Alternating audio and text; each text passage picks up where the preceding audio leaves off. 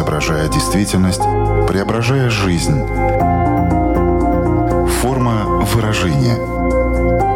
Программа о том, как мы проявляем себя в этом мире.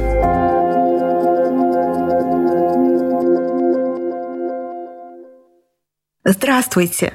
Меня зовут Александра Плотникова. В эфире Латвийского радио 4 программа «Форма выражения». Приветствую вас также, если мы встретились с вами на одной из крупнейших платформ подкастов. В этом выпуске программы нас ждет разговор о счастливых отношениях с научной точки зрения. Наш сегодняшний эксперт уверена, что супружеские отношения – это самые главные и эмоционально значимые отношения в жизни взрослых людей. Каждая пара выстраивает свой уникальный дизайн взаимоотношений, и это довольно творческий процесс. Какую же пару можно назвать гармоничной? От чего зависит ощущение счастья в браке у мужчин и женщин? Почему же все-таки пара попадает в негативный цикл отношений? Что делать, если вы в нем оказались, как из него выбраться? И что это вообще за негативный цикл такой? Ответы на эти и другие вопросы знает Наталья Вольперте, практический психолог, магистр профессиональной психологии, клинический психолог, докторант университета Зигмунда Фрейда. Наталья, здравствуйте. Здравствуйте, Александра. Здравствуйте, уважаемые наши слушатели. Форма выражения. Начать наш сегодняшний разговор о счастливых отношениях с научной точки зрения я хочу с личного вопроса. Насколько мне известно, вы с вашим супругом уже перешагнули в своих отношениях рубеж совершеннолетия. Вот расскажите, пожалуйста, достоверная ли эта информация и как вам это удалось? Да, знаете, и мне, Александра, это очень важно э, сказать в начале нашей передачи, потому что внутри есть такая своя убежденность в том, что когда мы занимаемся, мы это специалисты, психотерапевты, специалисты в области психотерапии, занимаемся э, какой-то тематикой. Я вот сейчас в последнее время больше внимания уделяю работе э, с парами и с проблемами супружеских отношений, то очень важно, чтобы у нас в этой теме был свой личный человеческий опыт. Поэтому, да, я хочу поделиться Э, хотела сказать похвастаться, потом подумала, что это, конечно, не совсем похвастаться, потому что мы вместе 22 года с моим супругом, у нас двое детей. Сейчас они подростки, и мы переживаем все прелести нахождения в контакте с подростками. И, в общем, у нас были, конечно, за эти 22 года очень разные периоды, более сложные, более легкие. А, мне кажется, сейчас мы на какое-то такое плато вырулили, где мы уже так достаточно хорошо друг друга знаем и понимаем, знаем про реакции знаем вот про какие-то моменты тупиков отношений, да, и знаем, как туда не заходить. В общем, в этом смысле все время мониторю нашу пару, исходя из того, что я узнаю в ходе своей научной деятельности тоже. Но да, мы очень долго вместе. В какой-то степени я хвастаюсь, потому что это наша общая сослуга с моим мужем, с Ильей. То есть мы так делим очень поровну вот наше личное вложение в то, чтобы отношения были хорошими. Мы сегодня поговорим о том, что такое хорошее, гармоничное отношение обязательно и предлагаю хвастаться дальше, э, немножко рассказать еще о книге, которую вы решили написать. Вот э, почему такая идея родилась э, посвятить книгу супружеству? Да, я работаю над книгой, уже достаточно давно работаю, сейчас еще буду продолжать, потому что все время появляются новые, новые какие-то идеи. Ну, во-первых, мне самой очень интересна эта тема. Вот вы когда меня представляли, вы сказали, что я, я действительно верю, что супружеские отношения — это самое главное отношение в жизни взрослого человека. И от того, насколько хорошо складываются отношения партнеров, вообще-то это доказано исследованиями, там есть корреляция прямая с тем, насколько вообще человек успешен в жизни, насколько он устойчив в жизни, насколько он понимает, куда он движется, насколько он готов в хорошем смысле рисковать рисковать и делать какие-то шаги, потому что вот у него есть поддержка. Когда мы, мы изучаем основы психологии семьи, там есть такая красивая метафора, что супружеские отношения — это фундамент, на котором держится потом дом. Готман — такой один из специалистов в области супружеских отношений, он даже построил такую модель свою, дом отношений, где вот этот вот первый уровень — это то, что происходит между супругами, между партнерами. Это очень важная тема, она для меня очень интересна, поэтому я решила писать об этом. Плюс э, я в своей жизни убедилась, э, насколько важны надежные супружеские отношения, как они помогают преодолевать э, разные моменты в жизни, да, и направлять эту лодку по реке жизни. Решила, что книга — это хороший способ вообще поделиться с миром. Мне захотелось, чтобы информация дошла ну, вот до пары в целом, потому что есть очень важных много нюансов, о которых, как я вижу вот в своей практике, люди не знают или не задумываются, может быть, знают, но не осознают, не отдают этому должного внимания, которые в значимой степени влияют на отношения. Поэтому, да, захотелось написать книгу. Мне очень помогают мои клиенты, которые разрешают мне делиться какими-то их историями, конечно, с изменением имен и каких-то событий. Мне кажется, когда есть примеры, то мы больше верим. Ну, я, по крайней мере, про себя говорю, я больше верю тогда источнику потому что это про жизнь. И я очень надеюсь, что эта книга поможет ну, вот, отладить кому-то отношения. Она в какой-то степени, может быть, будет даже заменой частичной, может быть, психотерапии. У меня есть рабочее название, оно называется «Давай не разведемся», потому что задумывалась книга для пар, которые находятся в кризисе.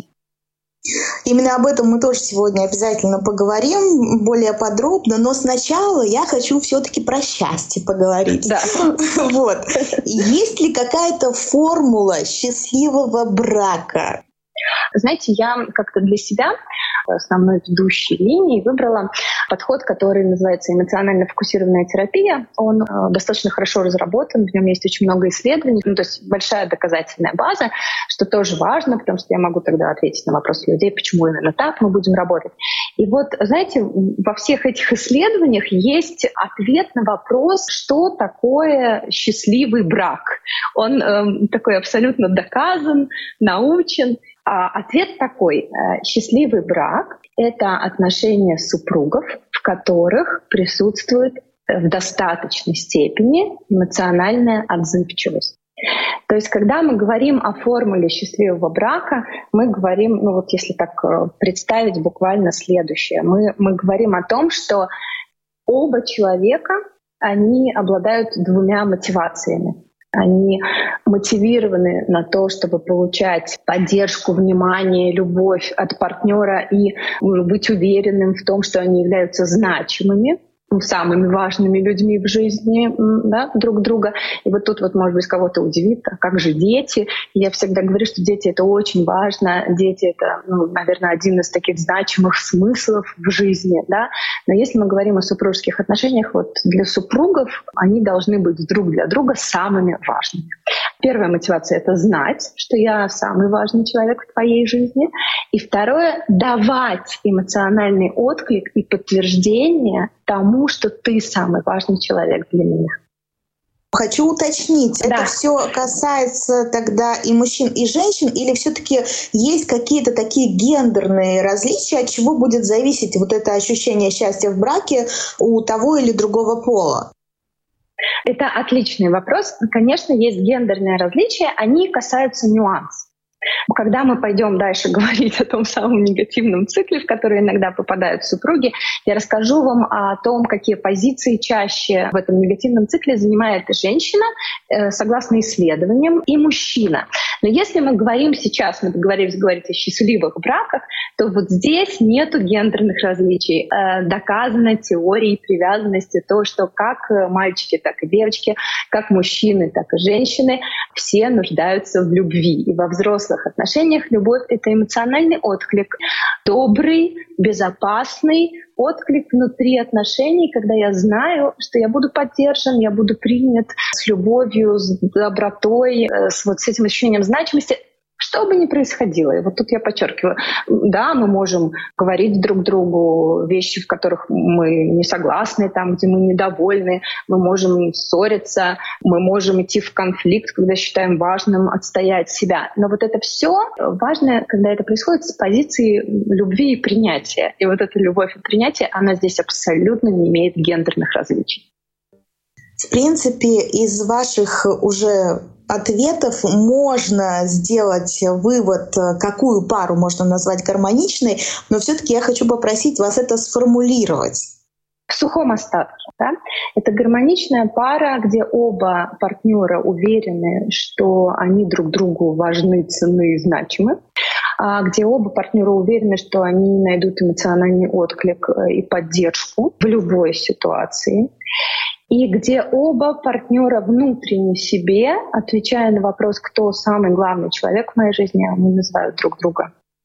Если это существует внутри пары, то дальше мы щелкаем какие-то проблемы, как орешки. Мы, конечно, все равно переживаем, там все равно есть сильные чувства, они все равно нас заставляют э, как-то реагировать. Э, но нам легче вернуться друг к другу. Такая метафора вот повернуться в сторону друг друга. Форма выражения. Ну что ж, двигаемся дальше и переходим как раз-таки к негативному циклу отношений, который тоже существует. Вот расскажите сначала просто, что это за цикл такой, в любой ли паре он присутствует или кто-то его может пропускать?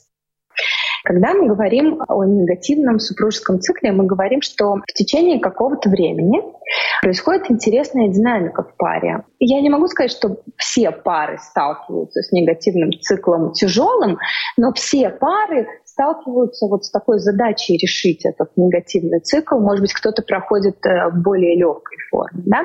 Когда вот я, например, начала заниматься этой тематикой, меня как-то так э, удивил, не в очень приятном смысле, один факт.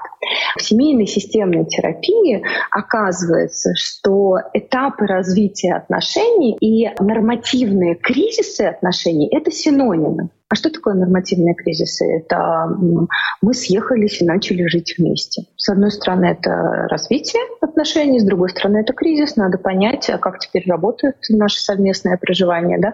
От каких-то абсолютно простых задач, кто моет посуду, кто выбрасывает мусор, а как мы обращаемся с деньгами, как мы проводим свободное время, эти все задачи надо решить, чтобы перейти на следующий этап.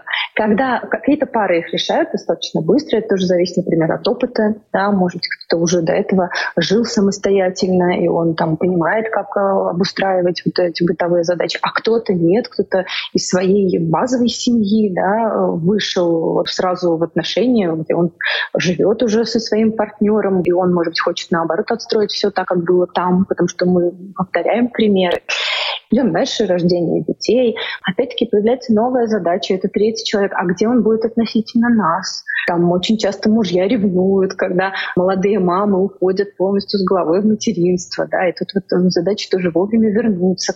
Ведь супружеская жизнь, если она развивается и идет, она постоянно нам дает какие-то вызовы. Покупка нового дома, переезд, э, кажется, приятное впечатление, но я уверена, что кто-то из моих слушателей сейчас э, скажет, господи, когда я вспоминаю об этом, этом, как это было, да, у меня мурашки по коже идут, и это было ужасно. То же самое ремонт. У меня было очень много в терапии людей, которые приходили по поводу ремонта. Они говорили, знаете, у нас сейчас ремонт, и мне кажется, что мы на грани развода. Поэтому мы вот всегда должны каким-то образом находить новые решения в отношениях, да, для того, чтобы вот вернуться в этот баланс, вернуться друг к другу. Ну и согласитесь, уж вот здесь точно нам очень нужна эмоциональная отзывчивость и понимание того, что мы друг для друга важны и нужны. Да, она, наверное, важна вообще во всех отношениях. Это такой бриллиант, которым, если ты обладаешь, то очень многое можно просто, наверное, легче пройти, пережить и больше каких-то даров жизни в том числе обрести. Но вот э, двигаясь дальше, не могу не задать, он такой классический вопрос, но в рамках нашей темы очень подходит про любовь, которая живет три года. Откуда это вообще взялось? И действительно, она живет всего три года. Тут мы возвращаемся к теме вот того самого негативного цикла супружеского. Да?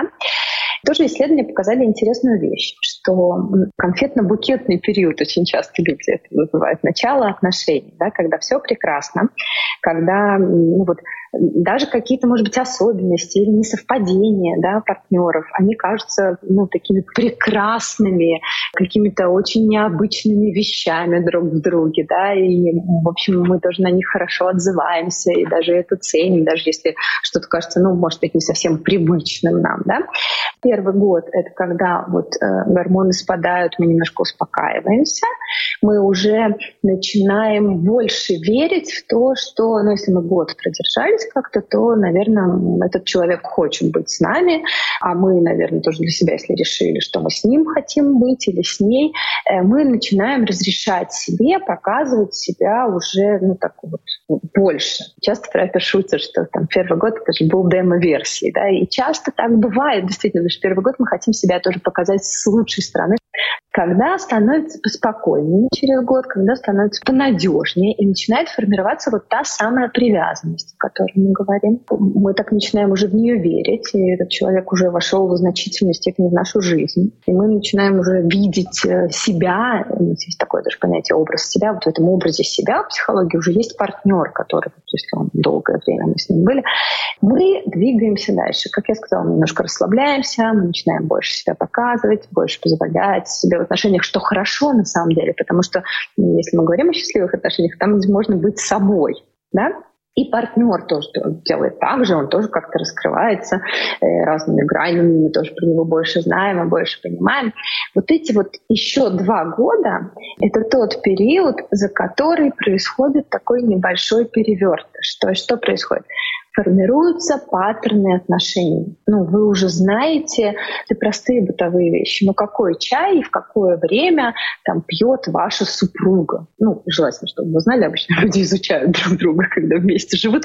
Просто я сейчас делаю такую поправку, потому что потом проходит 15 лет, и такая одна из классических жалоб. Да он даже не знает вообще, чем я живу, или она не знает, чем я живу, и что мне интересно. И это правда так. Это влияние того самого негативного цикла, о котором я сейчас рассказывала начинает формироваться. И появляются паттерны отношений, вот та самая раскрытая книга, я уже как будто все знаю, мне уже все становится понятным сейчас про одного и про второго. А дальше происходит такой перевертыш. Иногда происходит так, что то, что когда-то казалось таким важным, таким интересным, таким привлекательным в человеке, да, становится он абсолютно какой-то ненормальный, он вообще делает странные вещи и реагирует, в общем, не так, как надо. Происходит перевертыш. Почему он происходит? Знаете, когда мы говорим о негативном цикле, мы всегда рисуем такую восьмерочку. В фаре начинают происходить интересные процессы. Какое-то поведение или реакция одного причем очень часто такая реакция, которая, вот если человека о ней спросить самого, он ее по-другому объяснит. Если ему будет надежно и безопасно, опять-таки, если он будет готов об этом говорить. Она, вот эта реакция становится триггером для уже определенной тоже реакции, которая тоже будет паттерном второго человека. То есть Возьмем классическую историю. Раньше, в начале отношений, когда супруг долго задерживался на работе, жена говорила себе, он старается для нас, он пытается больше заработать, потому что вот мы же хотим то, то и то, у нас молодая семья, и нам надо как-то развиваться, и вот он то есть делает это и для меня, и для себя, потому что я в том числе, например, там важна ему, и, и наши отношения ему важны, он готов вкладываться, чтобы а, заниматься нашими отношениями и развитием да, нашей семьи. Проходит три года, и когда муж задерживается на работе, Александр, вы, наверное, понимаете, к чему я веду. Как реагирует жена? Она начинает злиться и нервничать. И у нее уже есть совсем другая интерпретация, абсолютно другая. Она говорит что-то типа «он не хочет со мной быть, я ему не важна сейчас, он между мной и работой выбирает работу». Почему? Потому что за эти три года она к нему привязалась. Она в нем нуждается. Да, я вот сейчас, когда читаю некоторых специалистов, которые пишут, будьте независимые, эмоционально там, автономные, вы не должны ни от кого зависеть, это совсем неправильно звучит с точки зрения отношений значимых, потому что там есть эффективная зависимость, это называется, когда мы понимаем, что нам этот человек важен и нужен, поэтому мы не совсем свободны в этом смысле. Да? И эта привязанность сформировалась в отношениях, она нуждается, она эта супруга, из моего примера, в том, чтобы он пришел с работы и побыл с ней. Он не приходит. И когда он возвращается, как она его встречает? Она его встречает э, в определенной позе. Открывает дверь, она говорит э, «опять?» Или она с ним, наоборот, не разговаривает. У нас есть два варианта классических реакций. Одна — это такое нападение, да, и второе — это отстранение. Она перестает с ним общаться. Теперь мы говорим про супруга. Супруг приходит домой, он же не знает, что она сейчас злится, потому что вообще-то она очень в нем нуждается. Более того, мне кажется, даже если жену в этот пытать, она не признается, потому что она злится. У нас есть понятие первичных и вторичных эмоций. Очень часто люди осознают вторичное, что я злюсь, это мне легче осознать. Но на самом деле моя злость в этом примере способ справиться с чем? ну, со страхом быть нелюбимой, со страхом быть ненужной, например. Да? Вот. И я осознаю только вторичную свою эмоцию, то, как я справляюсь, я злюсь. Приходит домой муж, видит, что он видит. Он не видит, что она его очень долго ждала, и он ей был нужен, и она скучала, и вообще-то она переживает, где он, потому что ей важна их связь. Он видит э, такую агрессивно настроенную женщину, и дальше он думает, господи, я и в следующий раз, может быть, еще позже приду, потому что, ну, зачем мне сейчас приходить? Я приду, когда она уже ляжет спать. Потому что тогда у нас будет дома все спокойно. И вот тут смотрите, как интересно. Если глубже заглянуть, потому что я хочу, чтобы дома было все спокойно. На языке мужчины это, если я приду позже, и у нас не будет еще одного скандала, так может рассуждать мужчина, часто так рассуждают мои клиенты, я буду сохранять отношения. Он надеется, что она утром проснется и будет все уже хорошо, и они снова смогут быть близко. Но так не произойдет, конечно, потому что если он придет, когда она будет спать, то на завтра они опять попадут в этот негативный цикл. И вот здесь поведение одного является триггером для чувств, а вы знаете, что нами управляют только чувства. Чувство — это драйвер всех наших переживаний, мыслей, поступков. И как только второй что-то сделал, опять-таки это паттерн, жена одно и то же делает, она всегда злится. Как только формируется привязанность, как только мы, а мы точно в привязанности, попадаем в эту эффективную зависимость, мы нуждаемся друг в друге. Как только мы начинаем нуждаться друг в друге, мы начинаем давать другие реакции. Потому что мы пытаемся как-то вернуть всеми силами вот эти стабильные, надежные отношения. Александра, и вот тут спросите меня, пожалуйста, еще раз про разницу а, в реакции мужчин и женщин. Ну вот я как раз-таки, да, услышала, что здесь это очень даже подойдет. Но вопрос звучал так, от чего зависит ощущение счастья в браке у мужчин и женщин? Да. Помните, я сказала, в теме того, что нам нужен эмоциональный отклик, мужчины и женщины абсолютно похожи. Он нужен всем. Да? All you need is love. В принципе, это закон, наверное, этой жизни. Но дальше есть одна особенность гендерная позиции в негативном цикле. Это доказано научно и статистически. Подавляющее большинство женщин — реагируют определенным образом, и подавляющее большинство мужчин реагируют определенным образом. Но вы же понимаете, что наша жизнь, она очень сложна и многогранная и необычна, и всегда бывают те самые исключения, когда это связано с каким-то детским опытом, с какими-то особенностями воспитания, какими-то событиями, которые в жизни произошли. И бывают исключения. Чаще женщины вот в этом негативном цикле, который формируется, они начинают реагировать, становясь преследователями, то есть становясь теми теми людьми, которые пытаются достучаться, иногда доскандалиться получить, в общем, от партнера вот тот самый, бьемся-то за что? За эмоциональный отклик. Получить от партнера вот хоть э, насильно, но ту самую любовь. Конечно, ну, тут эффективность, она совсем низкая, потому что э, большинство мужчин, они реагируют другой стратегией, это стратегия отстранения. Да? То есть они в этом негативном цикле часто замыкаются эмоционально, отстраняются. Что интересно, что как одни, так и другие, они борются за любовь. Вот так формируется этот негативный цикл. И знаете, к сожалению, в нем очень часто остаются пары надолго. Да, там происходит такое застревание. Если пара приходит вот на такой сильной эскалации, то у нас всегда гарантия там, хорошего результата, она всегда выше. Ведь а, семья как система, там работают те же самые законы, которые работают в системах. Это закон развития и закон гомеостаза. Вот гомеостаз отвечает за то, чтобы семья сохранилась. А закон развития отвечает за то, чтобы она какие-то новые способы реагирования приобретала, как-то вот находила новые ресурсы, чтобы справляться. И вот смотрите, вот пара застряла. Как я сказала, классические женщины преследуют, пытается достучаться всеми силами, борется за отношения. Мужчина закрывается, отстраняется, в общем, не хочет идти. Это давай поговорим об отношениях, да, это самая пугающая мужчина фраза, да. И он, как ни странно, таким образом тоже очень хочет вот, сохранить эти отношения, да. Он отстраняется с целью вообще, чтобы вот был мир, э, тише, благодать. И вот они так долго пытались, на это требуется много усилий. Как отстраняться, так и преследовать тяжело. Какие-то пары дольше, какие-то пары быстрее сходят вот с этого этапа, с этой дистанции. И вот у них не получилось. А закон гомеостаза в системе работает, в системе надо сохраниться. И вообще-то это очень энергозатратно такие супружеские войны э, вести, да?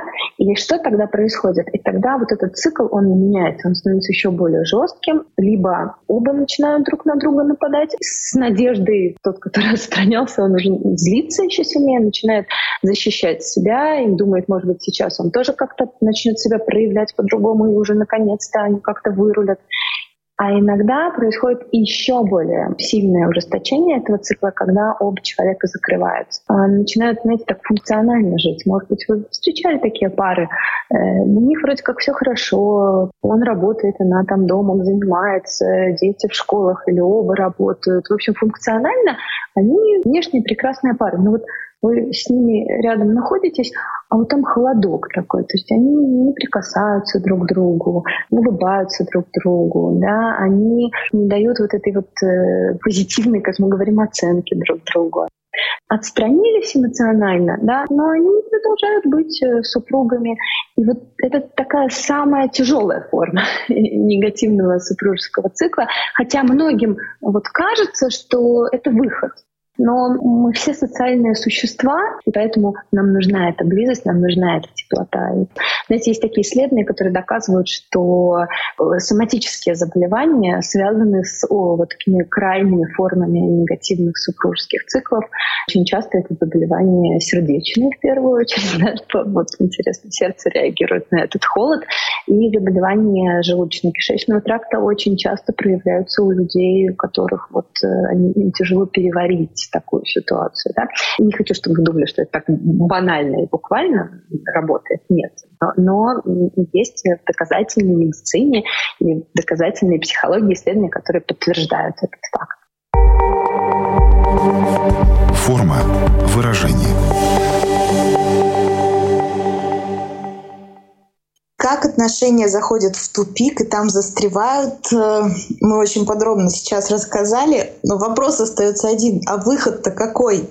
Нужен обязательно специалист, который со стороны все это посмотрит, оценит, даст свои рекомендации или хотя бы что-то, что-то можно сделать э, самостоятельно. Правда, мне кажется, в некоторых случаях, но если это уже такие тяжелые формы, то люди не способны как бы на эту эмпатию что-то строить. И, да, именно вот. так, Александр, именно так. И тогда люди попадают в ситуацию, где им начинает казаться, что вот сейчас, э, ну вот просто к черту все разрушить и потом построить новое намного легче, чем вот как-то в этих отношениях навести порядок. Тут я хочу такой маленький комментарий отдельно сделать. Да? Может быть, у вас сейчас сложилось впечатление, что я там говорю, все браки нужно спасать, все отношения нужно спасать. Я специально хочу сказать, нет, я так не говорю и я так не делаю. И у нас есть специальная диагностическая модель, когда мы понимаем, что вот у отношений у брака уже нет ресурсов, или, например, это какие-то отношения, где существуют какие-то отдельные формы насилия психологического или, не дай бог, физического, и я ни, никоим образом не говорю, что нам нужно спасать такие браки, хотя тоже ну, вот такая тема, она очень скользкая, да, но иногда люди вот в том самом негативном цикле остром, они могут э, давать какие-то сверхреакции, и э, тут вопрос, они сожалеют, они не сожалеют, они понимают, они раскаиваются. В общем, э, если люди зашли в тупик отношений, то нет, не всегда нужен специалист. Все зависит от того, насколько давно пара находится в этом том самом негативном цикле, как далеко вы в нем зашли. Иногда, когда оба партнера уже отстранились совсем, иногда просто нет ресурсов. Тут у нас есть еще такой, знаете, интересный очень один диагностический момент. Все-таки обычно за эмоциональную отзывчивость как-то больше, в силу того, как устроена женская психология, больше отвечает женщина. Что я имею в виду? Ну, женщине легче эмоционально откликаться. И вот диагностический такой интересный момент, вот хочет ли женщина, есть ли у нее хотя бы минимальный ресурс, справиться с ситуацией э, сложности отношений самой, ну то есть попробовать э, отстроить снова этот эмоциональный отклик, эмоциональный контакт. Потому что э, даже в терапии, если приходит пара, и вот женщина говорит категорическое «нет», и показали исследования, очень-очень-очень мало шансов тогда на то, что ну, можно будет вернуться. Такие случаи бывают крайне редко, потому что если люди приходят в терапию, например, то им достаточно невыносимо, иначе они бы не пришли. То есть они не справляются сами, им тяжело, и они, да, хотят исправить ситуацию. И это тоже достаточно крайний случай, достаточно острый случай. Я думаю, что, слава богу, большинство пар в состоянии справиться самостоятельно. Для этого нужно желание, для этого нужно сначала попытка, нужна осмысление того, где мы находимся. И знаете, еще вот хочу сказать, также никогда не бывает, к сожалению, что оба партнера вдруг поняли, что они вот в тупике. Обычно кто-то один первый это замечает, и у него большая потребность отношения отстроить. И вот тут работает э, то самое правило, да, как это говорят, спасение утопающих, дело рук самих утопающих. Тут вот как ни парадоксально, но тот, кому хуже, сложнее эмоционально, я имею в виду, кто больше страдает, так он должен больше включиться в процесс отстраивания. И от него, в конечном счете, больше и зависит э, результат. То, что необходимо сделать, это нужно вернуться паре партнерам к эмоциональной отзывчивости и к желанию ну, вот, проявлять эту любовь и заботу, и к признанию того, что каждому из партнеров этот человек мне важен и значим, и я да, хочу от него получать. Мне важно, поэтому я так и реагирую. Поэтому я так и включаюсь иногда остро, или поэтому я так сильно отстраняюсь, потому что в конечном счете ты мне нужен. Это очень тяжело сделать, потому что небезопасно, потому что нету гарантии, что второй поймет, что второй поддержит. Э, больше ты опасаешься, что он нападет или проигнорирует, или ну, скажет, как, как это говорят, это твои проблемы, да, тебе это важно. Это, кстати, ужасная фраза, которая ну, сильно ранит в отношениях, потому что ведь на языке привязанности это твои проблемы, это мне не важно, что с тобой ты для меня эмоционально значим и недорог, поэтому я так могу сказать. Да? Вот если это осознать, тогда важно, чтобы каждая пара для себя наметила вот эти шаги, как мы будем возвращаться. И иногда это риск эмоциональный, потому что я должна признать, что ты мне важен, я должна открыться, или я должна дать тебе... Знаете, там же есть такая экономика внутренняя э, у пары, да, кто кому сколько дал, когда пара в негативном цикле. Это вот я тебе позаботился, я тут промолчал, тут я как-то смягчил учился, например, а вот ты вот мне столько не дала, и я как будто в минусе. Там есть тоже интересный исследование, что те супруги, которые вот такие счеты внутренние ведут, они более э, далеко заходят в этом цикле. А вот те супруги, которые готовы быть щедрыми, которые не считаются, которые просто понимают, сейчас надо вернуться, сейчас надо отстроиться, неважно, кто кому сколько дал, потому что мы, ну, мы в целом выиграем. Да, они быстрее выходят, не застревают, и они могут, вот, проведя мониторинг, увидев проблему, они могут справиться. Это важно, чтобы наши слушатели понимали, что очень часто и когда пара попадает в негативный эмоциональный цикл, они начинают супруги верить, что они любовь потеряли. Да, собственно, вот про это я и хочу писать в книге. А на самом деле они не любовь потеряли, они просто попали в этот классический капкан отношений, из которого, правда, есть выход. Но если они не любят друг друга, то они ведь все равно могут оставаться даже очень долго, даже вот в этих кризисах вместе. Александра, вот знаете, может быть, сейчас то, что я скажу, будет непонятно, или, может быть, оно будет как-то воспринято в штыки, и вы не согласитесь, может быть, наши слушатели не согласятся. Понимаете, то, что я пытаюсь сказать, что ведь это очень долгий разговор о том, что такое любовь. Ну, когда мы начинаем отношения, э, нам по большому счету нужно, чтобы человек был для нас привлекательным, ну, чтобы к нему, так сказать, было влечение. Да? И вот здесь мы говорим ну, про сексуальность в большей степени. Да? И дальше мы узнаем этого человека, и мы внутренне делаем выбор. И там работает, знаете, миллион разных причин. Ведь если бы люди говорили правду, мы бы услышали миллион причин, почему вот там супруги решили быть вместе. Они иногда очень рациональны, эти причины. Иногда это, правда, какой-то выбор, так будет лучше. Там большой вопрос, для кого лучше. Иногда для семьи моей вообще моей базовой семьи лучше. Это тот выбор, который они поддерживают. То есть, понимаете, когда мы решаемся пойти в брак, там работает по большому счету ну, вот один движущий фактор. Это сексуальность. Он иррационален, но это сильное влечение. Мы хотим с этим человеком быть. И желательно, чтобы там работал второй фактор, рациональный. Почему я выбираю этого человека? У каждого свое почему. Если у нас все нормально с привязанностью, мы не строим отношения с человеком, который нам такой же отклик вначале не дает там я его выбрала, он меня выбрал, он мне дает что-то очень важное и ценное для меня, я ему даю. Там уже есть вот этот баланс, да, баланс брать, давать, баланс э, притяжения друг к другу. Мы оба друг другу интересны. Вот из этих компонентов складывается любовь. Еще плюс э, разные социальные факторы, как партнеры друг к другу подходят, какой-то уровень там, развития личностного. Ну, людям должно быть о чем поговорить. Вот из этого всего складывается то, что мы вот в психологии называем такой здоровой любовью. Когда люди вместе живут, сексуальное влечение уменьшается, это здоровая реакция психики, а близость, если все хорошо, вот ценность друг друга увеличивается. Там, конечно, тоже должен быть баланс. Понимаете, для меня любовь выходит, это когда люди попали в эту эмоциональную холодность. Если мы говорим о таких здоровых психически людях, они туда могут попасть часто вследствие вот этого эмоционального негативного цикла. Потому что мы проигрываем детские сценарии потом во взрослой жизни. Ведь это преследование, странение имеет большую связь э, с типом привязанности каждого человека. И те люди, которые росли в семье, где, в общем, нужно было как-то их получать, этих родителей, да, нужно было что-то сделать, чтобы получить вот эту любовь, заботу. В общем, как-то просто так не давали или ценили за что-то конкретное. Они ну, чаще становятся такими преследующими потом в отношениях, да. А те люди, которые отстраняются, да, это те люди, которые недополучали и научились так справляться. Было мало там в детстве, э, они научились вот так справляться сами как бы эмоционально, да, и дальше они становятся отстраняющимися и в этом негативном цикле.